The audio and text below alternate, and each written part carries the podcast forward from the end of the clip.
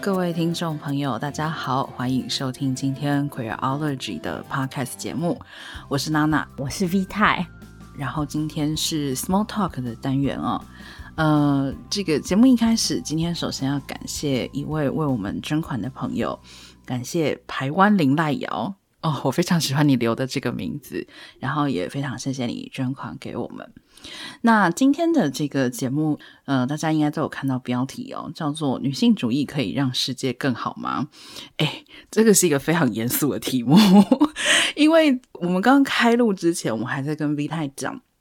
就是我感觉最近也不只是最近啦，就是其实女性主义这一段时间，呃，真的是受到越来越多的讨论。一方面，我当然是觉得有讨论都是好事嘛，就是呃有讨论才有促成变化的可能。但是呢，一方面就是有很多人是当然是以认同的态度来看待女性主义以及女性主义相关的讨论。却也有很多人，当然是，嗯，我觉得是甚至于是非常负面的态度，甚至于有的时候是很不屑、很嗤之以鼻这样子的态度。嗯，甚至于有的人就会说啊，那讲女性主义不过就是啊，执着于政治正确啊，然后你们就是很容易对任何事情都大惊小怪。然后我就发现，女性主义者就会在很多奇怪的场合被 Q，任何情况下，女性主义者都有可能被 Q 出来谈。当然啦，这个现在我们是讲的就是比较好笑、比较轻松，可是事实上，女性主义它的存在。我觉得是可以值得严肃的讨论的，所以为什么今天有这期话题？就是我觉得我们可以认真的来讨论一下，究竟女性主义可以做什么？那它会不会就是所谓的让世界变得更好？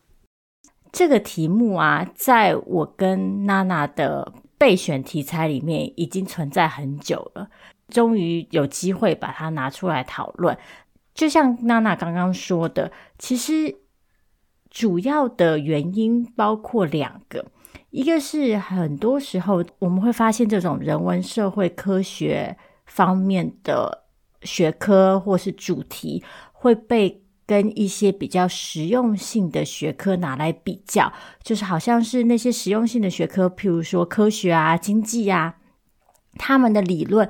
可以对社会带来比较直接，然后比较可以立即被看见的贡献。那相较的，有些人就会觉得这些人文社会学科好像就只是动动嘴皮子，而没有什么实际的好处。就像大家常常都听到，我们三不五时就在战文理组哪一个比较有用，类似的逻辑。那另外一个原因就是像刚刚提到的女性主义，我自己觉得好像常常被。拿来当做一个剑靶，或者是说讲得严重一点，有些时候是一个代罪羔羊。好像某些人会想象女性主义认同是一种一刀切的东西，就是你一旦有了女性主义这个认同，或是我们一旦在任何的讨论里想要纳入女性主义价值，好像这个东西就必须要全面性的包裹跟决定我们接下来的讨论方向。或是你只要说你是女性主义者，你所有的行为好像都应该被用女性主义的这个标准衡量。那当然，如果说你认同一个价值，我们当然都希望说我们的行为也能符合我们的理念，或者是就是我们的言行要一致嘛。但是另外一方面，我也会觉得人其实是很复杂的动物，我们的每一个行为其实都会受到各种外部跟内在的因素的交织影响，所以有时候去想象就，就诶，女性主义好像就是一个，嗯，怎么讲，一个万能灵药。我其实觉得对女性主义也不是很公平，嗯。其实我觉得有一个可能有一点接近的状态，就是比如说像是同性恋的标签，就是你会看到很多的新闻报道会去强调哦，这个人同性恋的身份。但是我们不会看到报道去强调某一个人做的某一件事，然后这个人是异性恋的身份。当然啦，就是这个还是有一点点不一样，因为确实就像 V 太讲的，女性主义作为一套理论，或者说是作为一个价值体系的话，它可能不是单纯的一个标签这么简单。但是，我想有趣的点在于，呃，现在很多人就是把女性主义当成一个标签在贴，就是你某一个人讲了某一句话啊，你就女性主义者啊，你们女性主义者就是怎样怎样啊，你这样就很不女性主义，你怎么可以自称女性主义者？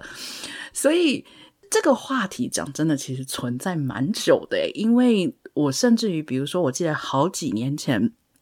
艾玛华生当时不是有拍过一系列的照片，嗯、我记得是有裸露嘛，对对对，然后甚至于就有人跳出来说：“你作为一个女性主义者，你怎么可以拍像这样子的照片？”当然，这样子的说法其实可能有的，我不能说完全是没有理由。就比如说，当时有人跳出来说：“艾玛华生，你这样怎么可以说自己是一个女性主义者？”他是基于另外的，或者说是某一派特定的女性主义看法去提出这样子的。质问，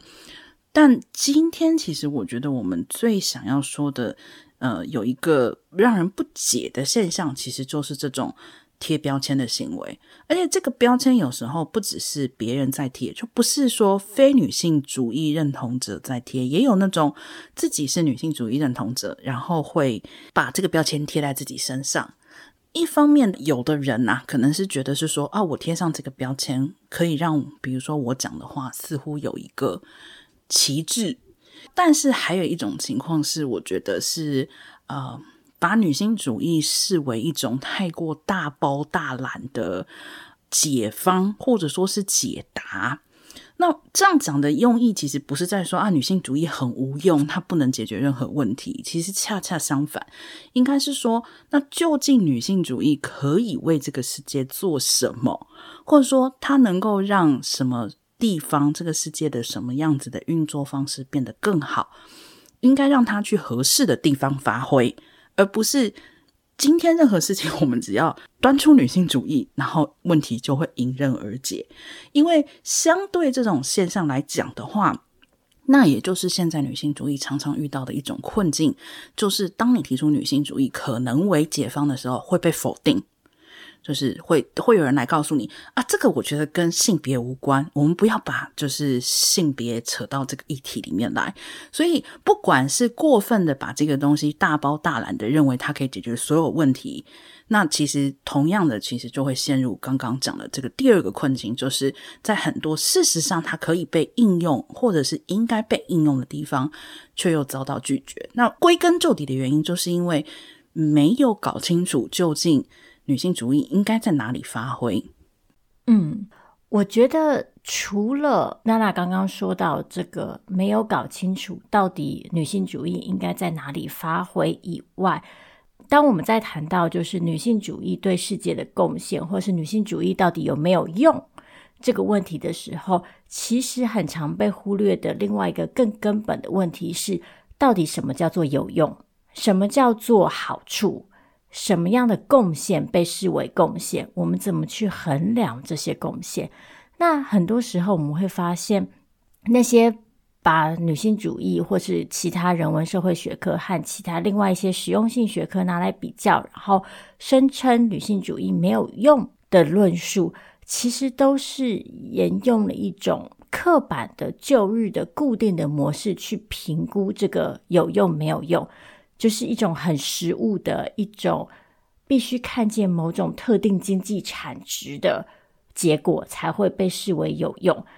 或者是很多时候这些有用必须只能在公领域被认可，或者是只有在某些被阳刚主导的领域发挥作用的时候才会被叫做有用。就像我们都知道，女性主义的理论很常被应用在。以私领域的问题里，譬如说，我们会讨论家务工作，我们会讨论亲密关系，我们会讨论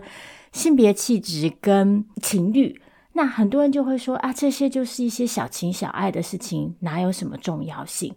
但是事实上，这些事情其实应该是很重要的，只是我们很多时候去刻意的否定这些事情的重要性，然后也就就此否定了女性主义在帮我们。嗯，诠释、解答这些事情的时候所能发挥的功能，其实这个有一点点像我们之前啊、跟阿喵一起录的《Lean In》那一期节目里面也有讲到这个，就是说，如果从一开始你就固定的认为某一些东西就是有用的，那在这一套价值体系底下，那当然就是会有一些东西被认为是无用的嘛。那现在既有的价值观来讲，或者说像 Lean In 的那一套理论里面来讲，就认为，比如说女性应该去职场上发光发热啊，可是。难道说，如果他能够把一个家庭跟一个家照顾得很好的话，这不是一种发光发热吗？所以，嗯，对，没错，讨论女性主义可以让世界更好吗？之前，或者是说在讨论的过程之中，其实我觉得必须要一直记得这件事情，就是我们在衡量所谓的好或是有用的时候，是用什么定义在讲这件事情。所以也就是说，其实你如果想要去看到所谓女性主义让世界更好的这个可能性的话，其实有一个前提是你必须要先抛弃掉无用论。就是说，如果你一开始就认为这个东西是无用，那你当然拿到哪里去看它都是无用的嘛。就有点像是某一样东西，可能就会有人来告诉你说：“我觉得它超好用，可是因为你用不到，所以就是无用的。”比如说，像是最常提到的，呃，女性主义经常被引用的一些领域，包含像是在讨论性别的平等与与性的解放。就是如果你今天从根本就觉得这件事情不重要，性别不需要平等，性也不需要解放，那我觉得可能这一集你不用听下去了。就是，嗯、对，那可能你就真的对你来讲这个议题不重要。可是如果你曾经有感觉到，性别的不平等，那我觉得其实这个就是女性主义出场的时候了。不管你对自己的认同是什么性别，至少在目前为止来讲的话，女性主义大概都可以解答你一部分的疑问。对我自己来说啦，我觉得女性主义发挥的嗯，括号功能，其实一方面是很个人的，另外一方面也是很公共的。就是我觉得女性主义对我自己的影响，一方面在于我怎么去理解我个人在性别跟性上面的实践跟表现，包括了我们怎么去诠释我们想要什么样的性别认同跟性别表现。哎，讲白话一点，就是学习了女性主义之后，你才知道，哎，当一个所谓的女生，不是只有一种方式，不是只有一种样子，或者是当一个女性。从小到大，可能很多人告诉你，你应该怎么表现。你在亲密关系上，你在和异性互动上，你在和情欲的表现上面，你应该要有一个特定的样子。那学习了女性主义之后，我才发现，诶，其实原来不是这样子。那我才发现，这些别人告诉过我的规则，他们是怎么产生的？他们又是为什么存在？那我可以怎么样从我个人的角度去跟这些规则对抗？另外一方面，我觉得女性主义的功能也是公共的。那这个公共又分为很多层次。一个部分是，其实女性主义也帮助我去重新理解我和其他人之间的关系，包括我和其他女性之间的关系，和其他男性之间的关系，和其他各种不同其他性别、性倾向、性别认同的人的关系，以及我和整个社会之间的关系。再一个公共的层面就是。性别在公共的领域里怎么被理解？这一方面包含了一个具体的生理性别的现身，就是像我们经常提到的，女性因为性别意识的发展而得以在某些过去被阳刚主导占据的领域里现身。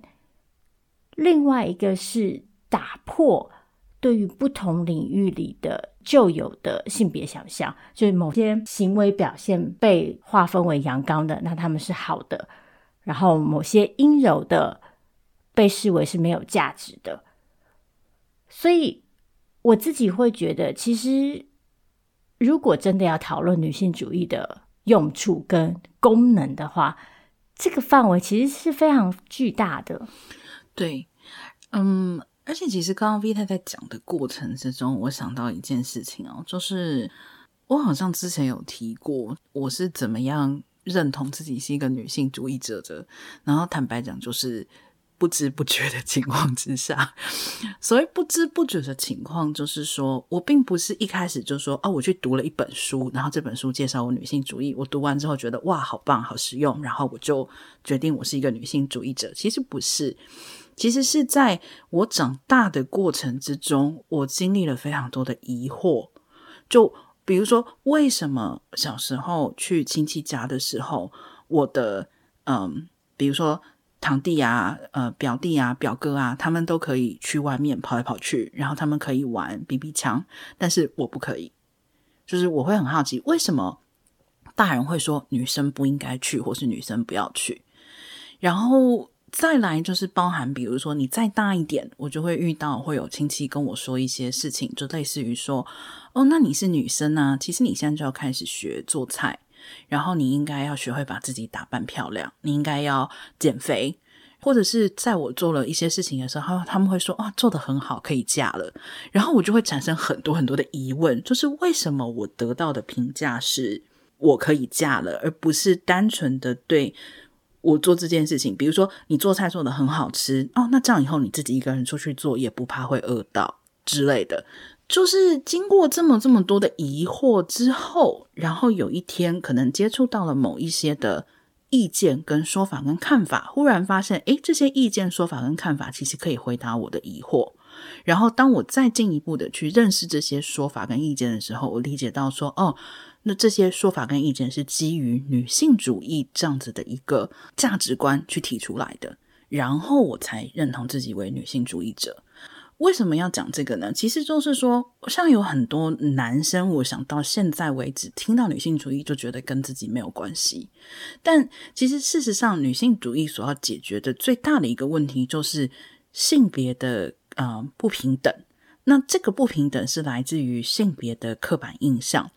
所以其实就像讲的最直接的，我相信男生在从小到大长大的过程之中，可能也有过非常多的疑问，比如说为什么？我是一个男生，我以后就一定要赚钱养家。那如果其实你会有这样的疑问的话，那我觉得其实女性主义跟你的目标是一样的，因为女性主义要松动的就是这种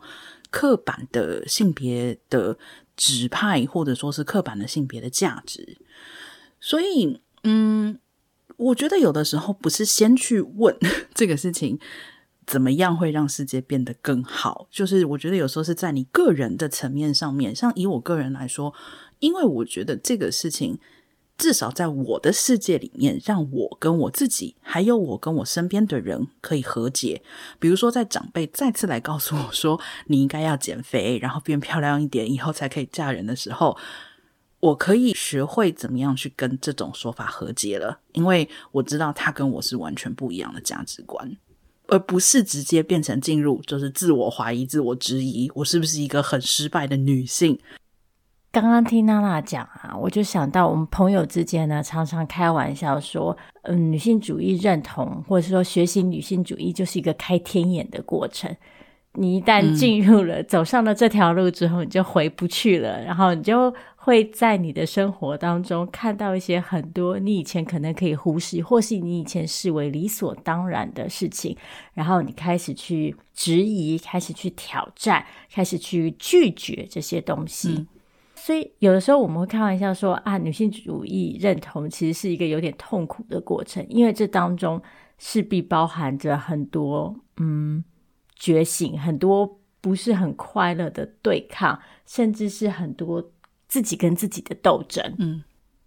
但另外一方面，我也觉得，因为这样子认识女性主义，也是一个很很充满力量的过程。因为就像娜娜刚刚说的，这是一个跟自己和解的过程，你获得了去回应这个世界对待你的方式的一种力量。嗯，另外一方面，我想要再进一步的谈一谈我们刚刚讲到的这个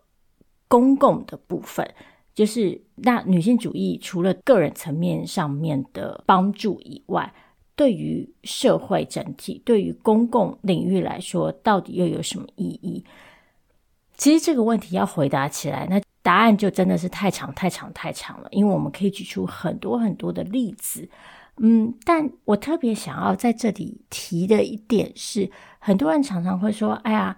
科学才有用啊，科学可以很明确的改变世界。然后就像刚刚一开始提到的，很多人会觉得女性主义就是动动嘴皮子，但是事实上，我们其实越来越会看见的事情是，科学本身如果没有办法纳入这些人文社会的思考，或者是没有办法纳入女性主义的思考的话，他们对世界反而可能会是造成伤害的。而当我们把科学纳入女性主义的思考之后，反而可以让科学变得更，嗯，怎么说呢？更有益处。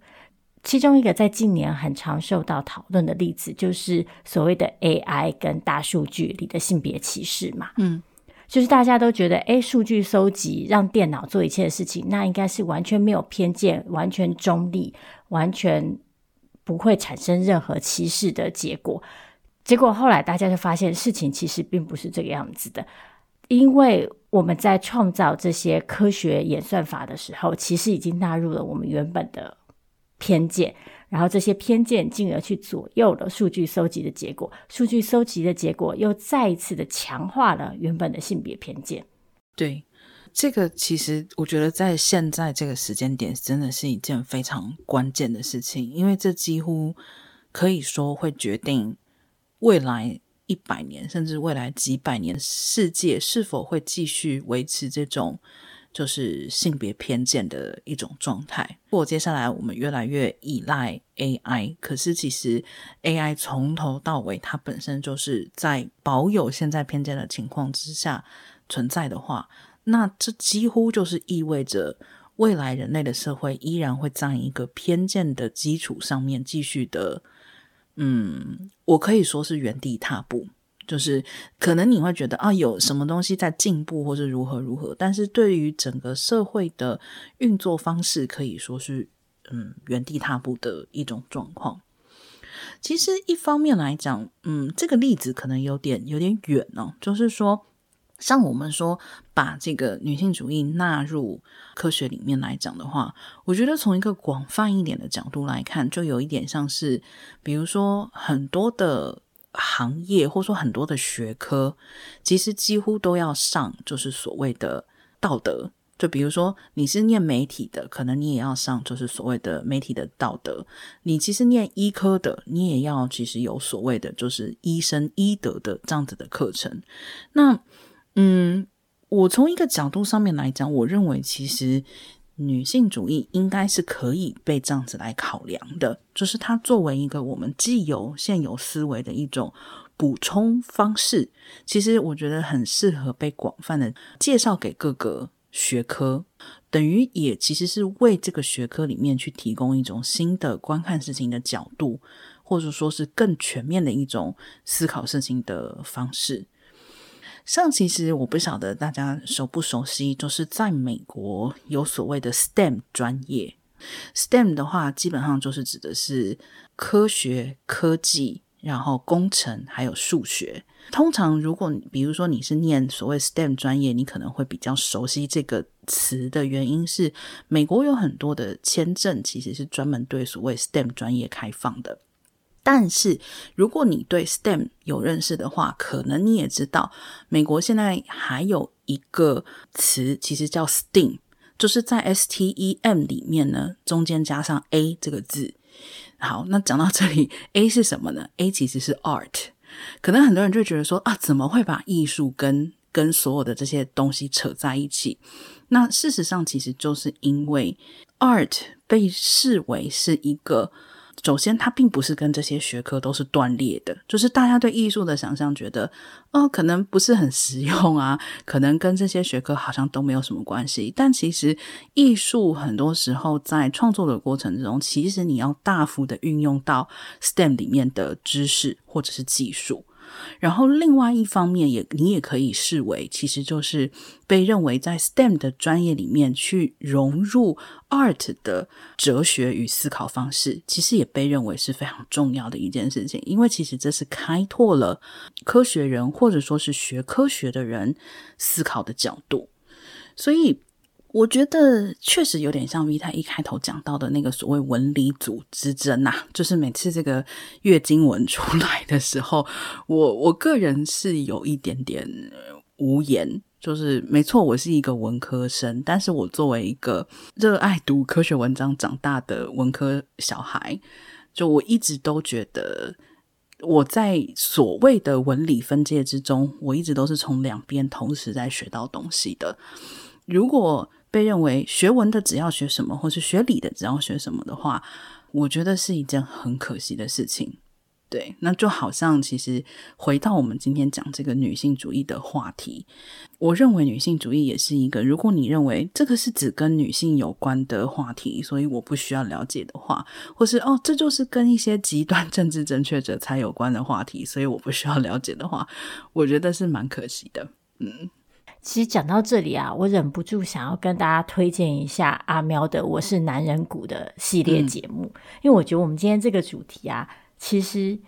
在阿喵的节目里面得到了非常充分的具体的呈现。嗯。如果没有听过阿喵的节目的朋友，这里可以再次跟大家推荐一下。阿喵是一个在戏谷工作的工程师。那我是男人骨这个节目呢，他就跟我们分享了他在戏谷的一些所见所闻，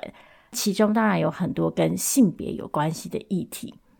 那我觉得，在阿喵每次的讨论里，其实我们就可以很清楚的看到，为什么女性主义在科技产业里是重要的。嗯，包括了一方面女性本身的自我实践，另外一方面也包括了整个产业的发展。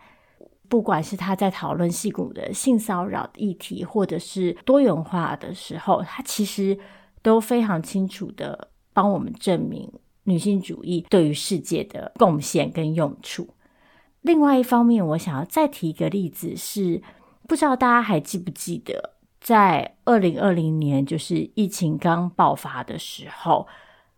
其实有一些文章有讨论到说，诶，世界上在疫情控制上表现比较好的国家，好像都是以女性元首居多。就那个时候，包括台湾在内，然后纽西兰，然后冰岛。这几个国家因为在防疫上面的表现比较好，然后有些人就会提出说：“诶，这几个国家的共同点之一是他们都是女性元首。嗯”当然，这个讨论出来的时候，就也是有很多不同的意见啊。有些人觉得这强词夺理啊，嗯、有些人觉得你看，我们就更应该多选一点就是女性领导人。我觉得那个时候在讨论这个议题的时候，很重要的一个关键的思考是。这里的重点并不是只有实体的性别表现，就是不是只有这些元首身为生理女性这件事情，而是说让他们在防疫管理上面表现比较好的一个原因，可能是因为他们作为一个社会化的女性，在他们的领导技巧跟策略上面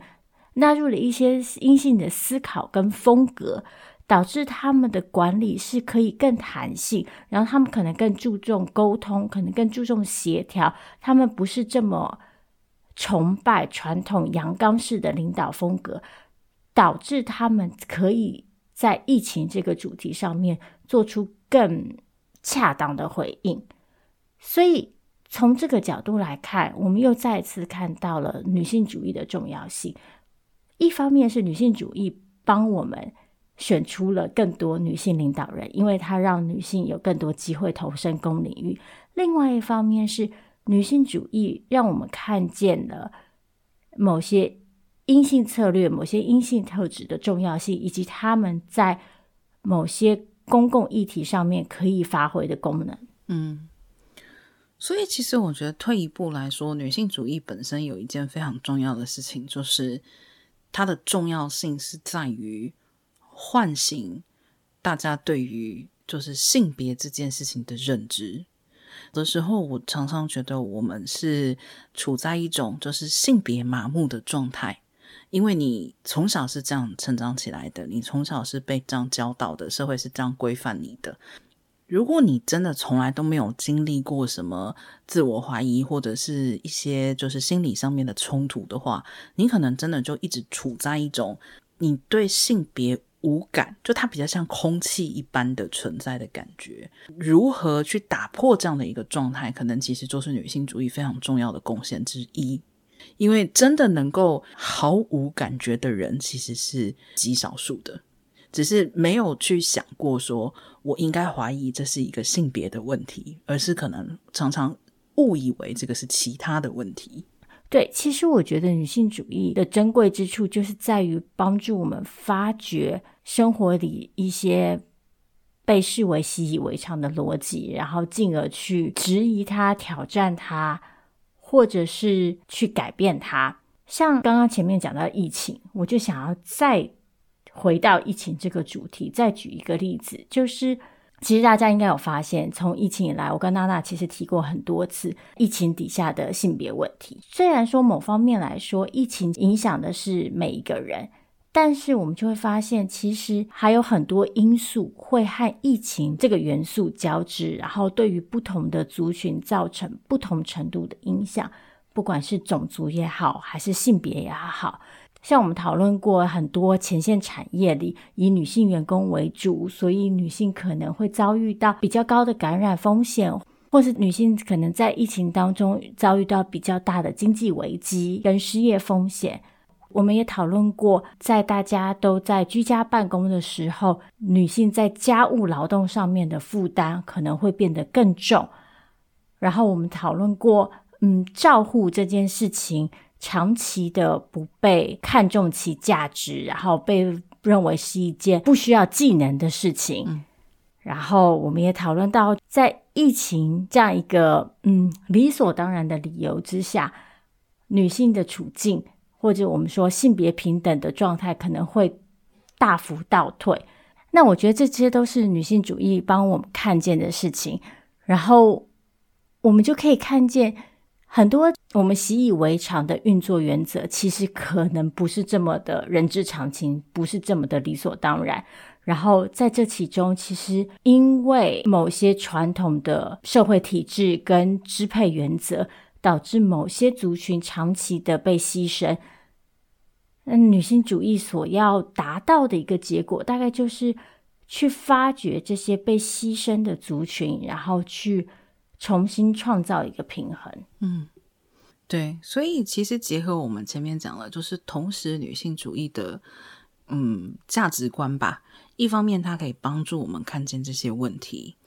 因为问题还是你要先看见，才有办法去解决嘛。然后同时在解决的过程之中纳入。女性主义的观点，那么才有可能真正的去解决这个问题。不然，你等于还是用旧有的价值观跟旧有的方式去解决你新发现的问题。那么，可能很多时候其实并没有办法对症下药。不过，讲了这么多之后，我又想要回头讲一开始的这个标签的问题。嗯，我觉得女性主义是一个工具，但是女性主义不会是唯一的工具。然后，女性主义其实我觉得更重要的事情，我想讲的大概是，我觉得女性主义不应该被拿来当成一个单纯的审查工具。这并不是说我们不能用女性主义的价值来去评估个人的行为，我觉得当然可以。就像我们每次都在做的嘛，我们会用女性主义的思维来去评价社会事件，然后来去讨论其中反映出来的传统的性别规范跟权力不平等。但是我们常常，或者说我们越来越常发现的事情是，这个东西有的时候会变成一种很僵化的原则，嗯，一种很样板式的，然后用一种统一的嗯标准去检查个别行为者的行为。但是这样子的检查，其实很多时候达成的并不是一种性别意识的进步。而是一种，嗯，怎么说，单一的、刻板的对女性主义的想象吧。是，其实我有时候现在看到一些关于女性主义的一些说法，我有的时候会有一点点的害怕。这个害怕是在于，我觉得把女性主义变成了所谓的新教条，就是哦，我是一个女性主义者，或你是一个女性主义者，你就应该如何如何，或者是嗯。某些人或某些事就不能如何如何，嗯，这个部分确实是让我个人感到有一点点紧张，而且另外一个层面上面来说，比如说像现在有一些讨论伴侣关系的文章，他们可能会一方面援引女性主义的观点去说。传统的一些伴侣关系可能有一些什么样子的缺点，或是一些什么样子的问题，但是下一秒钟转身，他就忽然把女性主义奉为伴侣关系的新圭臬。我其实对这个也是感到蛮担心的，因为我们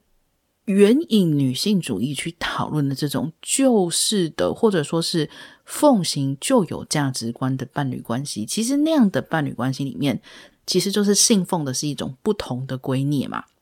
你一方面想要拆解那个旧的东西，然后但是你一方面又想要把一个新的东西塞进去，说那你以后就信仰这个就好了。我觉得这是一件非常可怕而且非常危险的事情。就是任何事情在这个世界上，其实都不应该是单一的解答。我们只能说的就是说，女性主义作为一个。重要的工具，可能于我来讲，这个工具的重要性可能跟语言是差不多重要的，但是并不代表说我接下来就可以用女性主义审判全世界。我也不能就是因为我说我说这个语言，我就到别人的国家去嫌弃他不说我的语言嘛。所以怎么说呢？就是确实最近有一些讨论，就是让我会比较感到不安。当然啦，有一些只是单纯想要让女性主义出来背锅的，这个我觉得就没有什么好讲的。就是发生任何事情，就先说啊，你们女性主义者就是怎样怎样，或说啊，你是女性主义者，你怎么可以做出这种事情？我就觉得 OK，就怎么讲呢？我我我希望女性主义能够保持它原有的一个非常大的重点，其实就是对于既有的不平等，尤其是性别的不平等，去提出质疑，但是。去提出质疑这件事情，并不等同于它就变成对的，或者是它就变成永恒的正确或是正义。我觉得这个中间的区别应该要很清楚。嗯，最后我想要再补充一个小感想是，嗯，会希望女性主义带给我们的价值是超越单纯的身份政治，而且是单纯的嗯外显的身份政治之外的意义。之所以会这样讲，是因为今天刚好在录节目之前，我在刷脸书就看到今天在讨论的新闻是要把外公外婆这个称呼改掉，嗯、改成祖父祖母嘛。嗯，那当然各方的意见又不是很统一。我某种程度上来讲，觉得对，确实这个“外”字是承自于某些传统的性别想象，因为母亲的父母，那就是不是你自家的，而是。外部的家人，这是一种，嗯、当然是某种程度的区隔。但另外一方面，我觉得这固然代表了一种进步的意识形态，但我们好像也不应该就停在这里而已。嗯，因为就像我跟娜娜常常讲的，其实下一步的问题会是我们是不是应该去想象一下，为什么我们对于家庭的想象这么狭隘？为什么我们对于家庭的想象只有这一种模式？改变了称呼之后，我们挑战了家庭的，嗯，可能带来的压迫跟束缚吗？还是我们有没有办法更再进一步去想象，为什么血缘关系这么重要？为什么称谓这么重要？为什么，嗯，家庭里的接续这么重要？嗯，我觉得女性主义对我来说的意义，会是去一层一层的。往下问，对，其实讲到这个称呼，我我真的每一次就很想笑的，就是如果这次再有人要出来跟我说把外公外婆改掉，就是什么家庭会毁灭之类的，我只能跟你说，在英文里面从来都没有，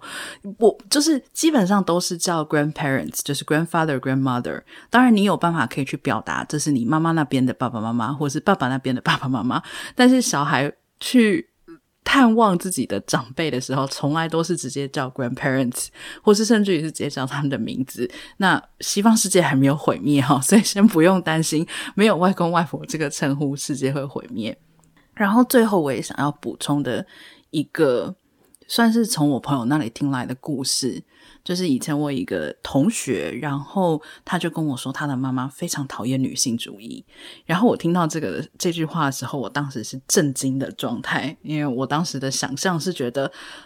以他妈妈的年纪，其实应该正好是在女性主义非常兴盛的那个时期，应该是受到了所谓女性主义的思考浪潮的冲刷。然后我没有想到他会说他的妈妈非常讨厌女性主义，然后他就告诉我，因为他的妈妈。就是因为生在那个年代，然后当时有一些人会去质疑他妈妈说：“你怎么可以选择做一个家庭主妇？这是很不女性主义的。”所以使得他妈妈对女性主义非常的反感。那我觉得这就是一个非常好的举例，就是女性主义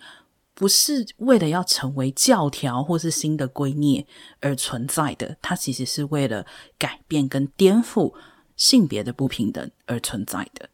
如果它成为新的观念或是教条，那它其实只会造成新的不平等。所以，这个是为什么我觉得非常需要慎重的原因。嗯，好，我觉得今天这个主题讲到这里差不多也可以收尾了。但当然，这个话题其实还有很多可以讨论的。就像我前面讲到，如果我们要提出一些更具体的例子，当然是还有很多。嗯。但我觉得我们今天的重点，其实说到底就是，嗯，关于这个价值的想象。我们一方面要去问我们是用什么定义的，二方面是就像娜娜刚刚说的，我们要在正确的情境下去讨论跟去应用这些价值跟理念。最后，则是这些价值跟理念不应该变成一个单一刻板的标准。而应该是被我们当成一个工具，然后去不断的探索更多的可能吧。嗯，好，那我们今天就先讨论到这里，感谢你的收听，我们下期见喽。嗯，大家拜拜。